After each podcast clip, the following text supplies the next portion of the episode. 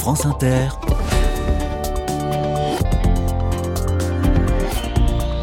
Dorothée Barba. Bonjour à toutes, bonjour à tous. Je n'en doutais pas, mais ça s'est confirmé. On est bien en Ardèche. Toute la semaine, on a mis en lumière des projets qui donnent foi en l'humanité. Les épisodes précédents sont disponibles bien sûr en podcast. Et aujourd'hui, on termine en regardant le ciel les monts d'Ardèche deviendront peut-être bientôt une réserve de ciel étoilé. On va comprendre ce que signifie ce label avec un astrophysicien spécialiste de pollution lumineuse. Mais d'abord, un, hébergement pour personnes âgées. Entre et le maintien à domicile, un autre habitat est possible. Soyez les bienvenus. Carnet de campagne, le journal des solutions.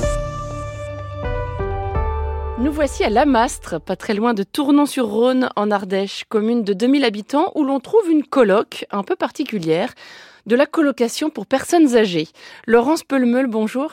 Bonjour. Bienvenue dans les carnets de campagne. Vous êtes euh, la coordinatrice et facilitatrice de vie. J'aime beaucoup cet intitulé de métier, facilitatrice de vie, au sein de la maison partagée solidaire de Lamastre, qui est portée par l'association Encourage.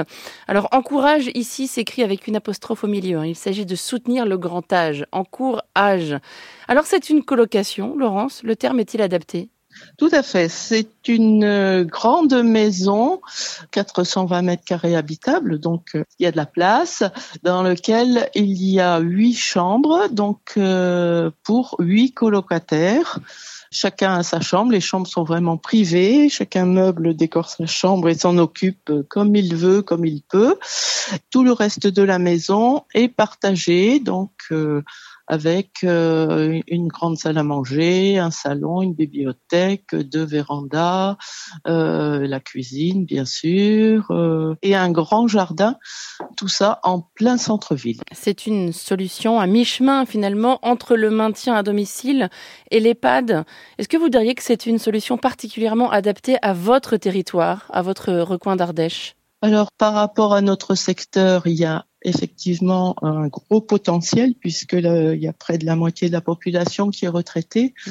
Euh, la difficulté, c'est que ici, les, les gens sont pas encore prêts à imaginer qu'il peut y avoir d'autres solutions à leur portée. Donc c'est la difficulté qu'on rencontre euh, actuellement. Beaucoup de gens disent ah oui c'est une bonne idée, euh, mais voilà on mm. n'arrive pas à quitter sa maison, on n'arrive pas à anticiper ce, les conséquences du vieillissement. Il reste des places libres dans votre colloque, je crois. Qu'est-ce que ça donne côté tarif Est-ce que c'est moins cher que l'EHPAD? Oui, c'est moins cher que l'EHPAD. Euh, les EHPAD actuellement sont autour de 2100, 2200 euros par mois.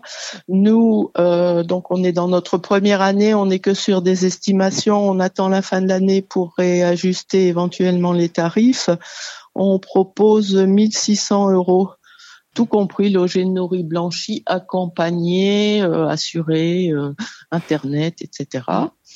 Et de ça, on peut déduire euh, une aide du département qu'on espère euh, proche.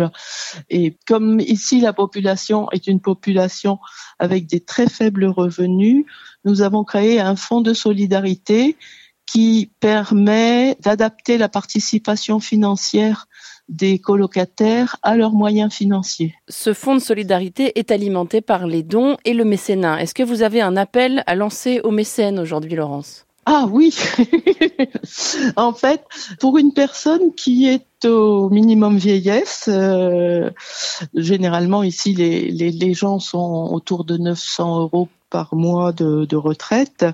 Donc, euh, bah, ça fait, avec les différentes aides qu'on peut solliciter, il y a besoin que nous, nous puissions trouver 450 euros par mois et par personne aidée. Euh, donc, euh, comme notre projet prévoyait d'avoir la moitié de personnes aidées et moitié de personnes qui pouvaient payer euh, toutes leurs prestations, ben, on a besoin de, en gros, 21 000, 22 000 euros par an. Avis à toutes les entreprises qui souhaitent nous aider, et même aux particuliers, merci. Pourquoi est-ce que c'est un bon modèle, d'après vous, la colocation pour personnes âgées? Euh, la colocation ou l'habitat partagé euh, accompagné, on propose une, gouvernance partagée justement. C'est-à-dire que les futurs euh, soit colocataires, soit locataires d'un d'un espace commun, participe à la mise en place du projet et participe ensuite à la gestion et à l'organisation de la vie dans la maison. Ça permet à la fois de ne pas vivre seul, de pouvoir être aidé, de garder aussi de l'intimité et euh, surtout de garder la maîtrise de ce qui fait sa vie, de ne pas se voir imposer des heures de repas, des, des modes de, de fonctionnement qui ne conviendraient pas. C'est beaucoup moins infantilisant, disons-le, que l'EHPAD je dirais c'est peut-être plus respectueux de, de, la personne et de ses choix de vie. Quoi. La maison partagée de Lamastre, association Encourage, c'est donc à Lamastre en Ardèche. Et toutes les infos pratiques et liens sont sur notre site. Merci beaucoup Laurence Pelmeul. Bien, merci à vous et puis euh, bonne balade en Ardèche. Et n'hésitez pas à nous contacter. Bonne journée, au revoir. Merci, au revoir. France Inter, carnet de campagne. Il est grand temps de rallumer les étoiles. Cet extrait célèbre d'un poème de Guillaume Apollinaire pourrait être un, slogan de campagne, en quelque sorte, un slogan pour l'Ardèche, car le parc naturel régional des Monts d'Ardèche souhaite devenir une réserve internationale de ciel étoilé. Bonjour Sébastien Vauclair. Bonjour. Vous êtes astrophysicien, spécialiste de pollution lumineuse. Vous avez fondé un bureau d'études baptisé Dark Sky Lab, laboratoire de ciel noir donc. Le massif du Vercors, il y a peu, est devenu une réserve internationale de ciel étoilé et le parc des Monts d'Ardèche, en effet, est candidat pour l'être à son tour. Il est étonnant ce terme hein, de réserve appliqué aux étoiles. Il s'agit de les protéger finalement comme des animaux en voie de disparition. Euh, c'est un petit peu ça, mais j'avoue que la, traduction n'est pas très heureuse à vrai dire. Dans le terme initial, on parle de Dark Sky Reserve, c'est-à-dire qu'on protège l'environnement nocturne. La traduction française, ça a été ciel étoilé, ce qui est finalement un peu réducteur, puisqu'on ne parle que des étoiles et euh, du coup de l'astronomie, que la pollution lumineuse touche beaucoup plus de, choses, et en particulier le vivant et la biodiversité. Euh, c'est une ONG américaine qui, remet ce label hein, de réserve de ciel étoilé. À quoi sert-il ce label, simplement? L'objectif euh, d'arriver à ce label, qui est quand même quelque chose d'assez euh, sélectif. Hein. Je disais, il y a cinq réserves internationales de ciel étoilé en France aujourd'hui. Il y en a 22 dans le monde entier. 22 dans le monde entier qui ont obtenu ce label sur à peu près 200 dossiers déposés. Ça veut dire qu'on a quand même une certaine sélection. Il y a 10%, parce c'est pas rien quoi hein, d'obtenir euh, ce label-là. Ça prouve qu'on a qu'on a vraiment fait tout un cheminement et que le territoire s'est engagé. Alors c'est pas seulement comme on disait tout à l'heure arriver avec une instrument de mesure en disant bon ben ok ici on compte tant d'étoiles ou il fait euh, il fait suffisamment noir pour avoir un label. C'est pas du tout ça en fait un, un label euh, réserve de ciel étoilé, puisqu'il y a tout un tas d'engagements qui sont très concrets, très techniques, euh, qui associent toutes les communes sur ben, comment on va éclairer l'espace public dans cette zone. Donc c'est avant tout en fait un engagement territorial pour dire ok, on sait que chez nous on a plutôt un ciel qui est encore relativement bien préservé euh, par rapport à ce qui se passe ailleurs, mais on va mettre tout en œuvre pour continuer à préserver cet espace, mais l'améliorer encore plus. Sans doute faut-il expliquer le, le, phénomène physique. Comment un éclairage sur Terre peut-il euh, éteindre les étoiles? Alors, il y a, effectivement, c'est dit comme ça, on peut s'être amené à se poser la question. Alors, un phénomène physique qui est très bien connu euh, de l'astronomie mais d'autres, c'est ce qu'on appelle la diffusion de la lumière. C'est-à-dire que la lumière, euh, vous savez, ça émet euh, aussi des petites particules qu'on appelle les photons. Ces photons interagissent avec les molécules de notre atmosphère et finalement, comme ça, se, se déplacent. On parle de diffusion. Alors, en s'approchant d'une ville la nuit, on voit ce qu'on appelle le halo lumineux.